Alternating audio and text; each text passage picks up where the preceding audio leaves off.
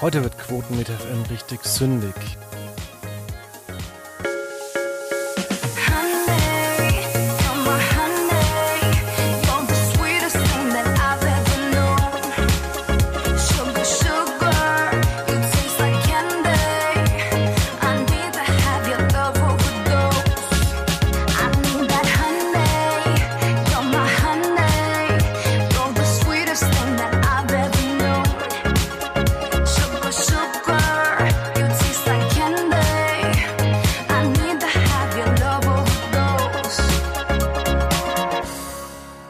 Herzlich willkommen bei Quotenmeter FM, dem wöchentlichen Podcast von Quotenmeter.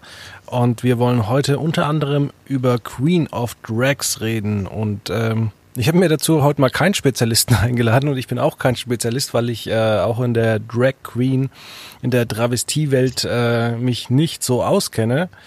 Äh, aber hier ist ähm, Niklas Spitz. Ja, hallo, ich freue mich hier zu sein. Ja, Niklas, was sagst du denn dazu? Du bist ja auch kein Experte. Nee, also ich, ich glaube, es ist auch, also die, die Drag-Welt ist schon so eine Welt für sich und ich glaube, in der breiten Masse ist das schwer zu finden, jemanden zu finden, der wirklich schon viel Kontakt damit hat. Also ich würde sagen, ich bin zwar kein Queen of Drags Experte, aber zumindest Germany's Next Top Model und Heidi Klum, also so ein bisschen schon. Also da schaue ich eigentlich schon immer jede Staffel und da finden sich ja schon einige Parallelen zur neuen Show. Ja, außerdem geht es ja eigentlich darum, dass man gut unterhalten wird. Und ähm, ich fange einfach mal an. Ähm, und zwar ähm, Queen of Drags ist ja eine Kopie, kann man ja eigentlich sagen, des US-amerikanischen Formats, äh, Formats äh, RuPaul's Drag Race, was jetzt auch ähm, ja in Großbritannien mit einer Staffel lief, wurde jetzt auch verlängert. Das Ganze gibt's äh, unter anderem bei Netflix alle zehn oder zwölf Staffeln zu sehen, sowie ähm, auch demnächst bei TV Now. Und äh, ProSieben hat gedacht, sie machen jetzt auch mal eine Show. Äh, umstritten war, dass man Heidi Klum dazu genommen hat. Heidi Klum moderierte Germany's Next Top Model. Dazu Bill Kaulitz. Das ist nicht der Ehemann von Heidi Klum, sondern äh, der Bandleader und äh, der, der früher bei Star Search mitgemacht hat. Und äh, Eurovision Song Contest äh, Gewinnerin Conchita Wurst, die man auch ähm, völlig anders äh, kennengelernt hat. Das ja. stimmt. Also vor allem finde ich, weil sie auch für den Casual-Zuschauer so ein bisschen von der Bildfläche fast verschwunden war. Und sie jetzt irgendwie so rückblickend nochmal so zu sehen, ist eigentlich auch interessant, wie sich dieser Mensch verändert hat seit diesem riesen ESC-Hit. Ja, und wenn wir schon äh, direkt bei Conchita Wurst sind, ähm, ich fand, äh, sagt man jetzt eigentlich er, sie, äh, ich glaube sie, sagt man. Also ich würde sagen sie, also zumindest wenn man von dieser Rolle spielt. Ich finde, das machen sie auch in der Show ziemlich gut, ein bisschen zu trennen von diesen Privatpersonen und dann der Person, die auf der Bühne dargestellt wird. Und ich denke mal, Conchita ist da als Juror ständig in der Rolle. Conchita Wurst, also würde ich sagen, schon sie. Okay, also ich finde auf jeden Fall ähm, klasse, dass sie kurze Haare hat und eben auch diesen, die, schon in der ersten Folge diesen Lifestyle zeigt, irgendwie Drag Queen heißt nicht lange Haare, lange Fingernägel, sondern ähm, es ist ja auch, dass inzwischen auch das Frauenbild irgendwo anders ist. Äh, früher hat man gesagt, ja, ich sag mal so vor 70 Jahren, Blaue Augen, blond, äh, schlank, ähm, das ist ja alles heute äh, zum Glück äh, sehr viel offener. Ähm, und so ist es auch bei den Drags. Ähm, kurze Haare sind da möglich, ähm, was völlig ausgeflippt ist. Wir haben auch einen Kandidat, äh, da will ich später drauf eingehen, der sieht halt äh, ja sehr wie aus der Muppet Show aus. Ist ja auch gar nicht böse äh, so eigentlich gemeint, äh, sondern jeder hat ja andere Geschmäcker und ähm, ja, also nochmal zurück zu Conchita Wurst. Ich fand, ähm, dass sie auch, ähm, sie spricht ja das Voice-Over in der Sendung und das äh, hört sich auch sehr, sehr gut an und deutlich besser als Heidi beispielsweise bei Germany's Next Top Model. Ja, finde es ist auch einfach angenehmer irgendwie, also so blöd wie es klingt, oder? Ja. Das ist schon, ich finde es auch, ich finde es die Juryauswahl auch eigentlich ziemlich gut. Ich meine, über Heidi Klum kann man streiten, gab es ja auch schon Diskussionen vorher. Aber ich finde gerade bei Bill Kaulitz und bei Conchita Wurst merkst du, dass sie da auch irgendwie richtig mit Herzen dabei sind. Genau, das habe ich mir auch die ganze Zeit gedacht. Ähm, Heidi hätte ich jetzt wirklich nicht gedacht. Ich hätte sogar das Format ähm, gar nicht alleine laufen lassen, sondern in der ersten Staffel oder die ersten paar Folgen hätte ich äh, nach Topmodel laufen lassen, so als krasser Gegenentwurf. Mhm. Da, ja, da ist die Frage halt, wenn du Heidi da auch wieder, weil sie ist ja genauso prominent wie in Jeremy's Next Topmodel oder annähernd prominent. Ich glaube, wenn du das gleiche so als Leadout hinter Jeremy's Next Topmodel gesetzt hättest, also ich hätte da irgendwie den Heidi Klum Overkill bekommen und ich glaube irgendwann auch keinen Bock mehr darauf, mir den ganzen Abend lang nur Heidi Klum anzuhören. Ja, also man muss ja auch den Gedanken, den Pro7 sich da überlegt hat, mal ähm, anschauen. Sie haben natürlich Heidi Klum genommen, weil so eine Sendung ohne sie wahrscheinlich quotenmäßig erstmal abgestürzt wäre, weil ähm, wer tut sich schon dieses Thema an, wenn er damit noch nie irgendwie konfrontiert wurde? Also ich fange jetzt auch nicht an und ähm, naja, gründ, äh, was mache ich denn überhaupt nicht? Ein Briefmarkenverein. Oder ich gehe zu einer Briefmarkenmesse, weil es mich einfach nicht interessiert. Und wenn aber ein guter Freund zu mir kommt und sagt, hey, ich bin der Fan und gehst du nicht mehr mit, dann ist natürlich der, die Berührung an so ein Thema natürlich einfacher. Und das kann man, glaube ich, auch so ein bisschen darauf übertragen. Ja, also klar, man, man braucht diesen Namen Heidi Klum einfach, um sowas so einen gewagten Schritt in die Primetime zur besten Sendezeit reinzugehen, brauchst du einfach so einen Namen, der dann das ganze Format zieht, egal was für ein Content es ist. Ich meine, es, es muss nicht Heidi Klum sein, aber wenn es bei RTL laufen würde, bräuchtest du vielleicht Dieter Bohlen oder äh, sonst wen, äh, damit du halt äh, erstmal ein paar Millionen Zuschauer bekommst. Ja, das stimmt. Und ich fand, ich war auch sehr überrascht, so vom Einstieg, also wenn wir mal in die erste Folge blicken, die ersten Minuten, ich fand, es war pro sieben, finde ich, ist das schon die richtige Richtung zu gehen, weil ich finde, es ist ja schon ein gewagtes Thema und du kannst da auch sehr viel falsch machen.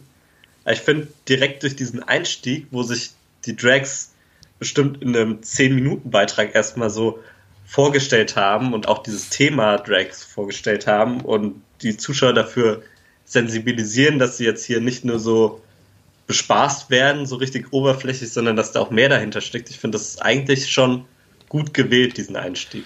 Ja, vor allem, ich hatte schon ab der ersten Sekunde bei Queen of Drags so das Gefühl, erstens sind da Leute dabei, also hinter den Kulissen, die unfassbar Spaß an dem Format haben. Und zweitens, man hat sich so wahnsinnig viel Mühe auch gegeben in dem Haus mit den einzelnen äh, ja, Bildern in der, in der Location. Also es war, es war eine Top-Location, es war, äh, wie gesagt, toll zusammengeschnitten.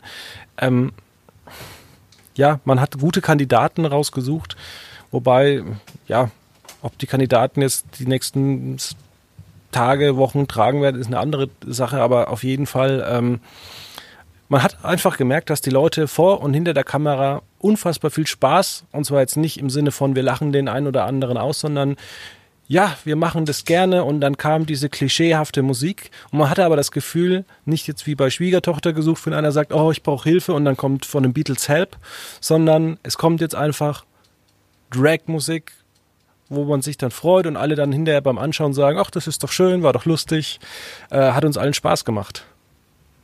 Ja, das stimmt. Das ist so, so ein It's Showtime quasi und wir wollen die Leute unterhalten und gleichzeitig aber auch die Menschen dahinter zeigen. Also ich finde, sie haben so eine, so eine gute Mischung oder aber auch einen Kontrast gefunden. Ich fand auch tatsächlich äh, mal ähm, die Einspielfilme auch interessant. Äh, dass es diesen einen, der in Köln ähm, diesen einen Job hatte, irgendwie Concierge bei so einem Restaurant oder auch die, ähm, also ich wusste, ich, ich, wusste zum Beispiel auch nicht, dass äh, jede Drag Queen ähm, ja schwul ist. Weiß nicht, ich kann das, mir auch das wusste ich auch nicht. Ich kann mir auch vorstellen, dass die vielleicht bisexuell ist und eine, eine, eine Frau als Partnerin hat. Und äh, wie gesagt, man geht jetzt auch nicht irgendwie ähm, auf, auf dem Kiez oder wo, wo man da halt hingeht und sagt dann, hey, sag mal, sind eigentlich alle Drags äh, schwul? Also ich würde ja. das jetzt nicht machen. Nee, da, das, da kann man auch ganz falsch mit rauskommen, würde ich sagen. Aber das war mir auch neu. Ich dachte halt so, also wahrscheinlich, ich dachte mir schon, der Großteil von denen wird es schon sein. Aber ich dachte jetzt nicht, dass es irgendwie so eine Art Grundvoraussetzung ist oder so, dass eigentlich alle da in der Szene so sind. Also natürlich werden die schon alle sexuell offen sein, aber keine Ahnung, hetero Also du kannst ja auch als Hetero eigentlich eine Drag sein, also warum nicht? Ja, mit Sicherheit. Also ich glaube, äh, wenn wir uns dem äh, Spektrum mal öffnen, ähm, da kann man, glaube ich, viele Sendungen äh, führen. Wenn jemand von unseren Zuhörern mal da draußen vielleicht einen Podcast oder eine interessante Dokumentation generell zu solchen Themen hat, auch gerne mal verlinken, weil ähm, gerade was es so im deutschsprachigen Bereich immer gibt, ist entweder muss man ganz ehrlich sagen, ist entweder unfassbar schlecht oder man hat sich so einen ganz schlechten Erzähler geholt, der irgendwie gar keinen Bock hatte. Mhm. Das stimmt schon. Und ich finde, also was für mich auch interessant war, waren wirklich diese Charaktere, wenn du dir anschaust. Also ich finde diesen Cast bisher in den ersten zwei Folgen ziemlich gut gelungen. Ich dachte, okay, man kriegt vielleicht eher Probleme, weil alle so in die ähnliche Schiene gehen. Aber da sind ja echt Charaktere von A bis Z dabei, also die wirklich, wenn sie nicht in ihrer Rolle sind, ziemlich verschieden sind. Und das hatte ich vorher nicht so erwartet. Ja, vor allem, man muss ja auch mal generell sagen, ähm, die wurden ja einige, oder ich weiß nicht, ob alle, wurden ja schon in ihrer ähm, Schulzeit gehänselt, weil sie eben Neigung oder weil sie sich gerne verkleiden oder sonst irgendwas. Das ist natürlich in der Zeit dann schon richtig hart, aber dann noch zu sagen, hey, ich mache das trotzdem, ähm, ist ja auch ein positives Zeichen. Und da muss man auch wieder pro sieben echt sagen, das macht ihr gut, weil vielleicht gibt es den einen oder anderen da draußen oder die ein oder andere, die einfach jetzt sagt, hey, das finde ich gut, ich oute mich, ich mache sowas ähnliches oder, oder nehmt sich dem Thema einfach mal an.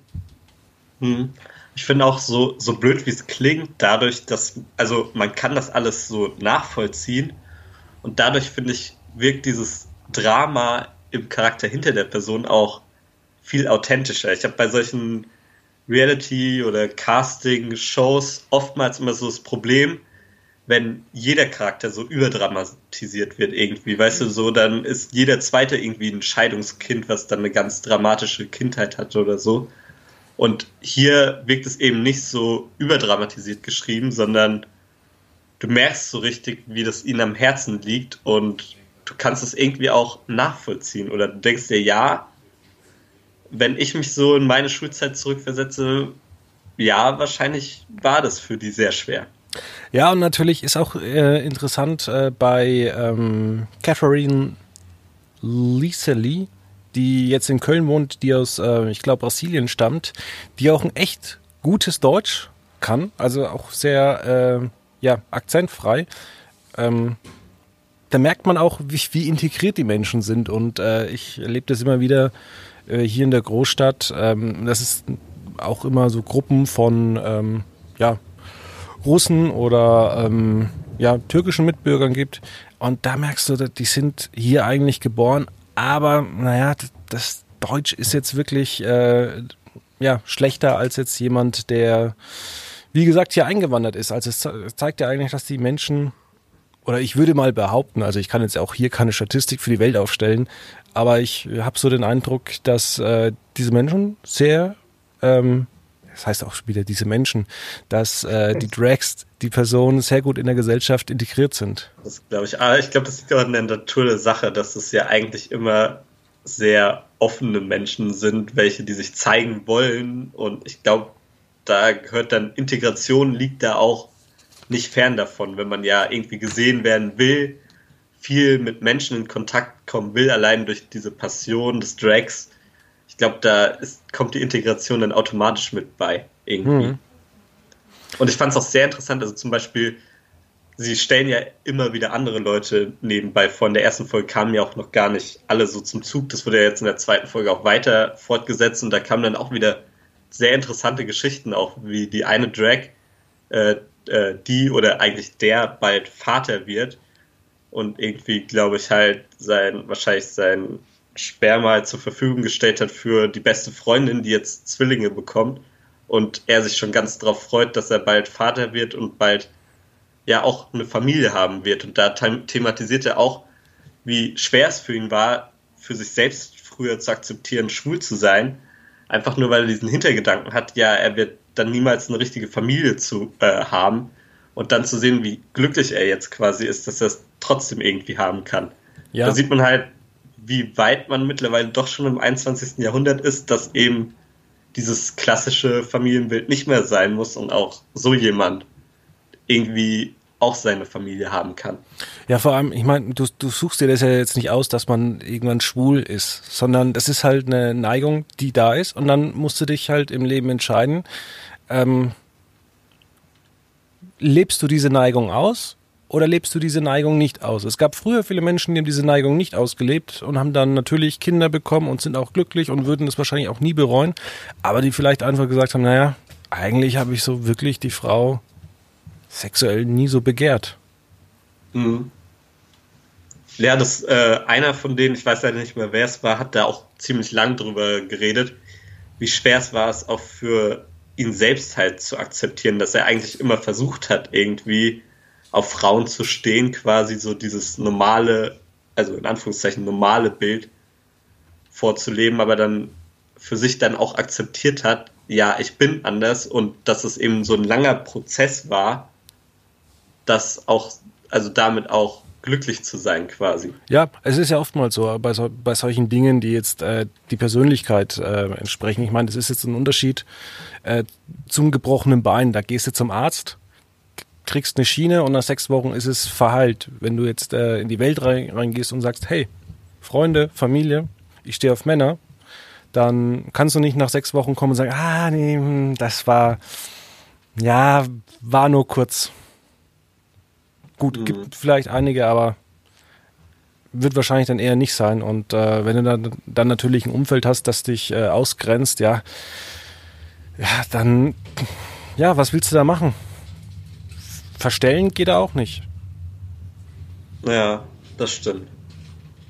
Und ich weiß nicht, du, du hast die zweite Folge jetzt nicht gesehen, Den aber noch nicht wo gesehen, ich sagen genau. muss, das war das Einzige, was ich ein bisschen komisch fand an der Sendung. Es gibt ja immer so einen extra Gastjuror. Und in der zweiten Folge, also in der ersten, Olivia Jones, klar, kennt man in Deutschland auf jeden Fall. Und in der zweiten Folge war eben Amanda Lepore dabei. Und ich weiß nicht, wenn du sie nicht kennst, google sie gerade mal. Das war schon echt ein Hardcore-Charakter. Also da wurden dann echt Klischees bedient, muss ich leider sagen. Das war irgendwie so, wenn du sie gesehen hast, sie besteht ja eigentlich nur noch aus Botox und hat sich bestimmt schon die ein oder andere Rippe rausoperieren lassen. Und die stand irgendwie so ein bisschen abseits dabei und das war irgendwie immer komisch. Also gerade so die zweite Hälfte der Folge, wo dann eben die Show-Acts waren, war sie immer so ein bisschen so abseits, so kühl, so. Das hat mich so erinnert an auch manch andere Germany's Next Topmodel Folge, wo dann eben der Gastjuror auch nicht ganz so gut integriert war. Und das Mhm. hat, finde ich, dann dem Bild gar nicht mal so gut beigetragen, weil das irgendwie dann schon so eine Figur ist, die dann auch, so wie sie gezeigt wurde, halt nur oberflächlich da war. Und das fand ich ein bisschen schade. Ja, ähm, habe ich gerade äh, auf meinem Handy gegoogelt. Ähm, ist jetzt auch nicht so mein Fall. Wen findest du denn am hübschesten oder wem wünschst du äh, den Sieg? Also ich kann schon mal sagen, bei mir ist es Hayden, ähm, die 20-jährige Schweizerin. Vielleicht einfach daran, dass für mich die Person am weiblichsten aussieht. Okay.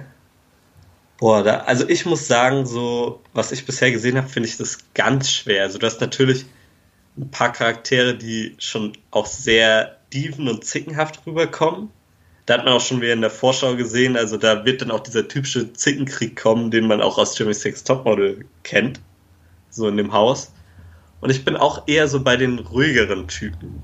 Und da kann ich mich aber noch nicht ganz entscheiden. Da habe ich noch nicht genug gesehen die sind mir noch, da gibt es ein paar, die sympathisch sind, deswegen würde ich mich da noch nicht ganz so festlegen. Okay, dann schauen wir einfach Kannst- mal. Ich fand es jetzt auch sehr schade, ich weiß nicht, ob das der Charakter war, den du so Muppet-artig fandest, also die Samantha Gold, Äh, Jetzt aus Hamburg. mehr Kilo auf den Hüften hat. Genau. Die ist ja leider jetzt in äh, Folge 2 ausgeschieden. Also damit fehlt auch so ein Gegencharakter zu den meisten, die ja dann doch schon sehr dünn und gut gebaut sind. Ist ein bisschen schade, aber man muss auch sagen, die Performance war auch im Vergleich zu den anderen, hat sie leider nicht so viel gemacht, aber die war mir auch hinter der, also hinter der Show quasi, die Person war, finde ich auch sehr interessant. Ja, aber ich muss halt ganz ehrlich gestehen, äh, die Person an sich, nette Geschichte, toll erzählt, äh, war auch sympathisch. Ähm, ich fand sie aber jetzt als äh, Drag Queen nicht attraktiv, genauso wie ich generell nicht auf ähm, beleibtere Menschen stehe. Auf der anderen Seite gibt es auch einen großen Markt dafür. Ich habe es erst wieder gestern bei First Dates gesehen. Da war ein Pärchen oder zwei, zwei Singles, die waren beide sehr, sehr dick. Ähm, die finden oder die, ja, die, die finden das aneinander gut und ähm, dann ist doch, dann passt es doch allen. Also er ist ja oder sie ist glücklich verheiratet, alle zufrieden. Und bevor ich mhm. da irgendwie negativ äh, urteile, es ist halt einfach nicht äh, die Person, auf die ich jetzt wirklich stehen würde. Und deswegen habe ich auch gesagt, wenn dann Hayden, ähm, weil es tatsächlich für mich äh, das weiblichste, die weiblichste Form ist. Ich finde bei mir, also bei mir persönlich geht es beim Drag gar nicht so irgendwie um die Attraktivität, sondern wie die Show gelebt wird. Also man muss sich zum einen entertained fühlen und das Gefühl haben, die Person da lebt das so richtig. Und das finde ich, kommt, finde ich, deswegen finde ich manchmal von etwas beleibteren die Performance auch ganz cool, gerade wenn ich an Jeremy Sex Topmodel Folgen denke mit den Drag Queens, wo ja auch diese Beliebtheit so ein bisschen herkam, dass ProSieben sich dann mal getraut hat, das auch zu machen.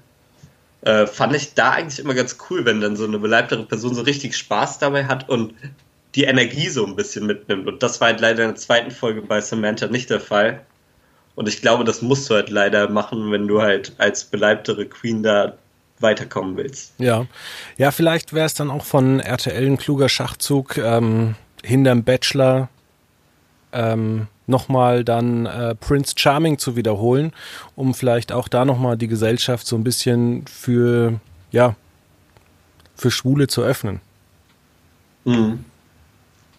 Ja, angesichts der Zeit kommen wir gar nicht zu unserem zweiten Thema, würde ich fast sagen, zu ähm, Football, was äh, ja Football oder Pro7 Max mit Football so toll macht, ja. sondern wir kommen schon zu unseren äh, anderen Rubriken. Wer hätte gedacht, dass man mit äh, einer Folge oder zwei Folgen Drag Queens hier auch einen Podcast füllen kann, obwohl wir uns damit nicht so gut auskennen.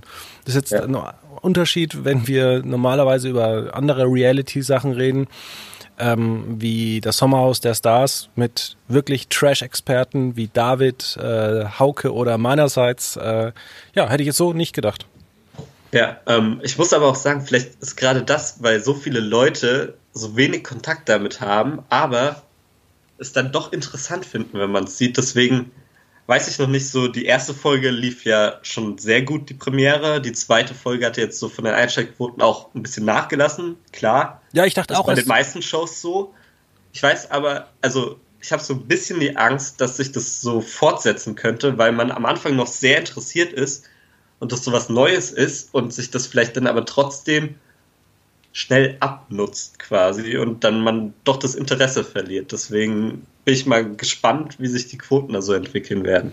Ja, ich dachte auch erst, dass die zweite Quote so schlecht war und dann ist mir eingefallen, Moment, da lief ja der Bambi dagegen, der lief das prominenten Special dagegen, dann hatte Vox noch einen guten Film.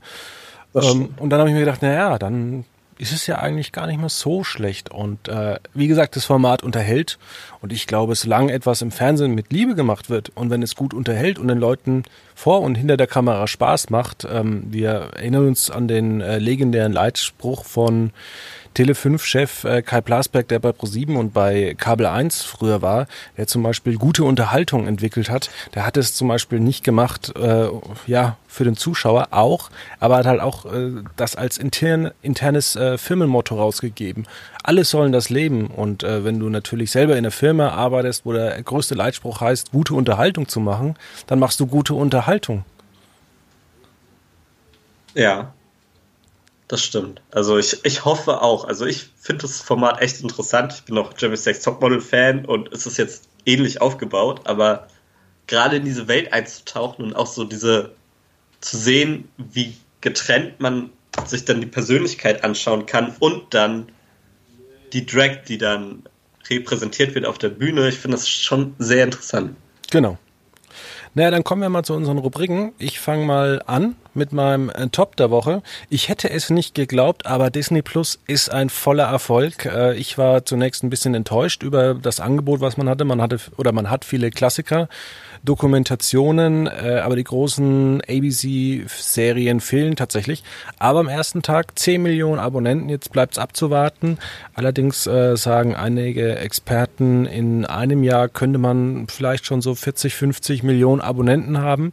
Ich glaube aber tatsächlich, dass äh, Disney Plus in der jetzigen Form eine Erweiterung zu Netflix ist, aber keine Alternative. Mhm. Ja, muss man sehen. Also mich überrascht jetzt der Erfolg nicht. Ich bin dann eher auch drauf gespannt, wie es hier in Deutschland starten wird. Ich finde es ein bisschen schade, dass es so lange dauert, bis es auch hier ist. Ich meine, in Holland wird es ja auch schon getestet. Und also ich fände es schöner, wenn man vielleicht schon Anfang des Jahres das sehen könnte oder auch darauf zugreifen könnte und nicht noch so lange warten muss. Na, ich glaube, dass Disney tatsächlich die, äh, diesen späten Start gewählt hat, weil man in den USA massive Surferprobleme hatte. Dort schon mit äh, 8 Millionen maximal gerechnet hat, 10 Millionen Abonnenten bekommen hat. Und wenn du jetzt natürlich äh, ja, weltweit äh, diese Probleme hast, ähm, es wird ja auch wahrscheinlich alles aus, äh, aus den USA gesteuert. Das heißt, wenn du jetzt äh, in den drei Märkten Probleme hast, dann, dann hast du vielleicht erstmal in den drei Märkten Probleme. Wenn du jetzt gleichzeitig auf 80 Märkte startest und äh, deine Mitarbeiter müssen sich nicht um drei Märkte, sondern vielleicht um 78 Märkte kümmern, dann äh, hast du natürlich ganz viele unzufriedene Kunden. Ja, das stimmt. Also, das kann ich auch verstehen. Es ist trotzdem so, als Deutscher ist es schade, so, Mann, wieso wurde Holland ausgewählt und nicht wir oder sowas. Wahrscheinlich, Aber weil sie so klein sind. Vielleicht müssten wir einfach äh, ja, das Saarland abtrennen oder so. Dann wären wir interessant für Disney Plus. Dann kommt es ins Saarland. Dann kommt es im Saarland, ja. Ja, also mein Top der Woche äh, ist sportlicher, weil ich das bisher gar nicht wusste. Nämlich, wenn man äh, nach England schaut, ich bin großer Premier League-Fan, ist ja im Dezember zu Weihnachten gibt es ja den Boxing Day. Ich weiß nicht, ob du es schon mal gehört hast. Ja, ich gucke den ab und zu. Genau. Vorwiegend an Weihnachten. Da so überrascht hat, deswegen wollte ich das als Top mal hervornehmen, ist halt, dass die Konferenz bei Sky 1 gibt. Also, dass man, äh, dass alle Sky-Abonnenten Zugriff auf diese Konferenz haben und man nicht speziell dieses Abo haben muss, was ich vorher irgendwie noch nicht so ja im Hinterkopf hatte und mich jetzt überrascht hatte und ich dachte, ja, dann kann ich mich auch an Weihnachten auf Premier League Fußball freuen, falls ich die Zeit finde. Ja, aber ich glaube, dass auch das genau der richtige äh, Weg für Sky ist, äh, weil entweder bist du an Weihnachten unterwegs oder du hockst irgendwo mit der Familie. Entweder hockst du bei der Familie an Weihnachten oder du hockst alleine zu Hause. Und da wird irgendein Schmarrn teilweise bei der Familie oder zu Hause geguckt und wenn du dann natürlich mehr Leute über Sky One erreichst und die reden natürlich dann darüber und äh, hast du so einen ganzen Tag so ein Programm, ich kann mich da noch erinnern, wie das bei meiner Oma damals früher, ich weiß nicht, ob das erste oder zweite Weihnachtsfeiertag war, aber dann gehst du halt um 11.30 Uhr hin und hockst da halt bis 18 Uhr. Und dann liefen halt manchmal irgendwelche Klassiker im ganzen Haus oder in der ganzen Wohnung haben sich die Leute verteilt. Und ich glaube schon, dass das äh, einen deutlichen Markt bekommen kann. Ja, also ich werde auf jeden Fall versuchen reinzuschauen, weil ich das eigentlich immer eine nette Tradition finde für Fußballfans. Natürlich, wer nichts mit Fußball im Hut hat, der wird sich denken, was soll denn das jetzt auch noch Fußball an Weihnachten? Aber ich finde es eigentlich immer ziemlich cool. Genau. Dann mache ich mal weiter mit meinem Flop der Woche. Und zwar sind es die ganzen Prequel, Sequel, Neuauflagen von Serien. Ähm, bei Netflix. Also da geht's aber auch zum Beispiel um ähm, ja, Dr. Sleeps Erwachen, dass man je, jede Geschichte, die man irgendwie schon mal hatte, äh, entweder im Kino oder bei Streaming-Diensten äh, fortsetzen muss. Und ich hoffe, dass so einige Formate nicht fortgesetzt werden. Ich habe auch schon öfters mal gesagt, meine Lieblingsserie Emergency Room kann man fortsetzen. Da braucht man aber ein geiles Konzept, also weil auch die letzte Folge eigentlich so ist, dass es das äh, Krankenhaus gibt und dieses Versorgungszentrum, was da eingeweiht wird. Du brauchst einen riesigen Cast und äh, man hat es bei Akte X, finde ich zum Beispiel, ganz gut gemacht. Die zweite Staffel der Neuauflage war absolut komisch. Habe ich dann gedacht, träumen die alle? Weil es so seltsam war. Ähm, aber man muss auch mal sagen, so Twin Peaks, die dritte Staffel, da redet wirklich kein Mensch mehr darüber. Und damit weiß ich nicht, ob man da den Formaten langfristig schadet oder ob man einfach da ein bisschen Kult äh, kaputt macht. Man sieht es bei Will and Grace, war eine großartige Serie. Ähm, die zweite Staffel der Neuauflage guckt auch in den USA kaum einer. Vielleicht hätte es da mit einer Staffel, ja, hätte es gereicht. Ja, also über Prequels und Sequels von irgendwelchen Sachen, die schon mal liefen, kann man sich ja eigentlich immer aufregen. Das ist halt, ist halt leider so ein Safe Point, was die Leute haben, weswegen sie halt lieber irgendein Franchise, was schon funktioniert haben, benutzen, anstatt sich was Neues zu trauen. Das ist schon schade. Aber es gibt auch gute Prequels und Sequels. Also es muss nicht immer nur verteufelt werden, aber es schadet leider auch ein bisschen der Innovation. Genau. Ja, ähm, jetzt mache ich mal weiter mit meinem Flop. Ich weiß nicht, ob Flop so richtig der Name dafür ist, für sowas, aber ich wollte es einfach nochmal erwähnen, weil ich es echt schade fand. Das ist der äh, Tod von Walter Freiwald.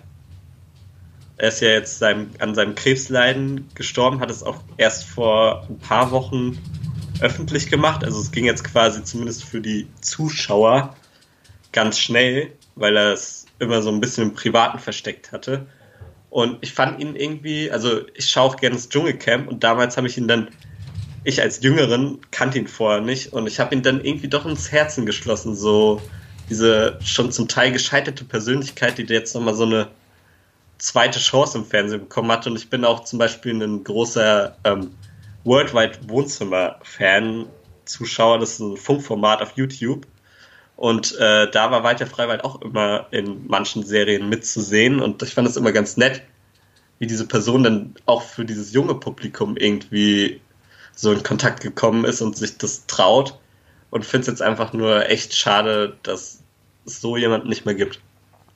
Weil ich das finde, er wurde da manchmal ein bisschen zu Unrecht auch belächelt. Ja, hat damals einen guten Job gemacht. Natürlich wirst du beim Dschungel weil es natürlich auch relativ flaches Fernsehen ist, äh, in eine Ecke gedrängt. Äh, man muss das alles, wie gesagt, mit Humor immer sehen. Schade, dass er verstorben ist. Ähm, ich fand es auch schön. Äh, das Neo-Magazin hat viele Gags über ihn gemacht, mit ihm, ähm, dass man das einfach mal kurz eingeblendet hat. Äh, gerade so wie Böhmermann oder wie ich als Kind der 90er ähm, kann man da auch, wenn es jetzt nur drei Sekunden am Ende waren, aber es ist ein schöner Zug.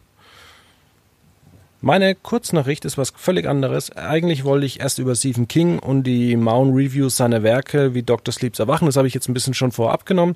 Nein, ich möchte ähm, über die Bildzeitung reden. Die hat nämlich einen interessanten Artikel, wie es mit Sky weitergeht. Und da ist zum Beispiel auch der Vorschlag mal ähm, eingebracht worden, na, dass Sky eigentlich sich ähm, auch mal um ausländische Rechte bemühen sollte. Äh, türkische Liga etc. oder sonst irgendwas, ähm, weil man muss natürlich sich schon überlegen, wir haben so und so viele Millionen türkische Mitbürger, russische Mitbürger, ähm, einische, einig, oder auch viele spanische Studenten, die ich immer wieder sehe. Gut, jetzt weiß ich natürlich nicht, äh, inwieweit diese ganzen Ligen zur Verfügung sind, aber vielleicht müsste äh, Sky sich auch ähnlich wie NBC, und das ist für NBC auch ein erfolgreiches Geschäft, äh, der spanischsprachigen ähm, Bevölkerung öffnen, ja, also Sky jetzt nicht äh, spanischsprachigen, sondern vielleicht auch der türkischsprachigen. Mhm.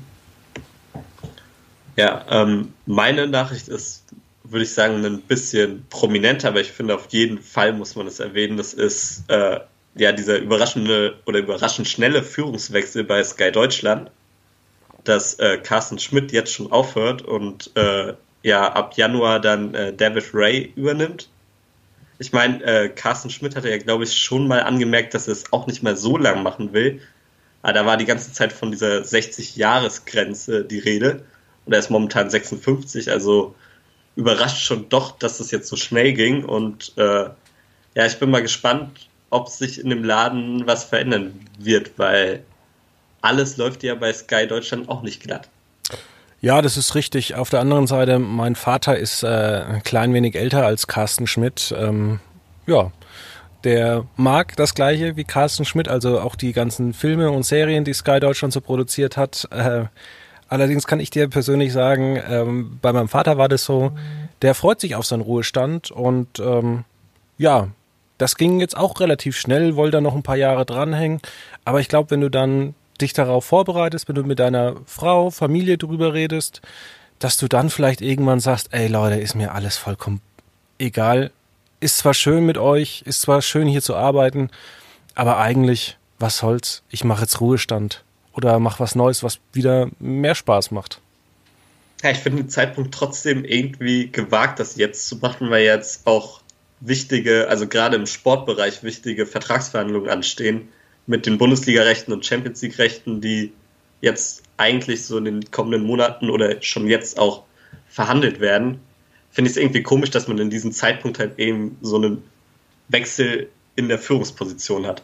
Ja, aber vielleicht, man weiß es ja nicht, vielleicht hat irgendwie, haben die Söhne irgendwie Enkelkinder bekommen und äh, man sagt halt, ja, man ist lieber der Opa, äh, dass man da mehr Zeit verbringen möchte. Also ich sehe es halt bei meiner Familie so und kann auch jetzt inzwischen das nachvollziehen aus der Sicht äh, meines Vaters, als äh, jetzt auch äh, von Carsten Schmidt.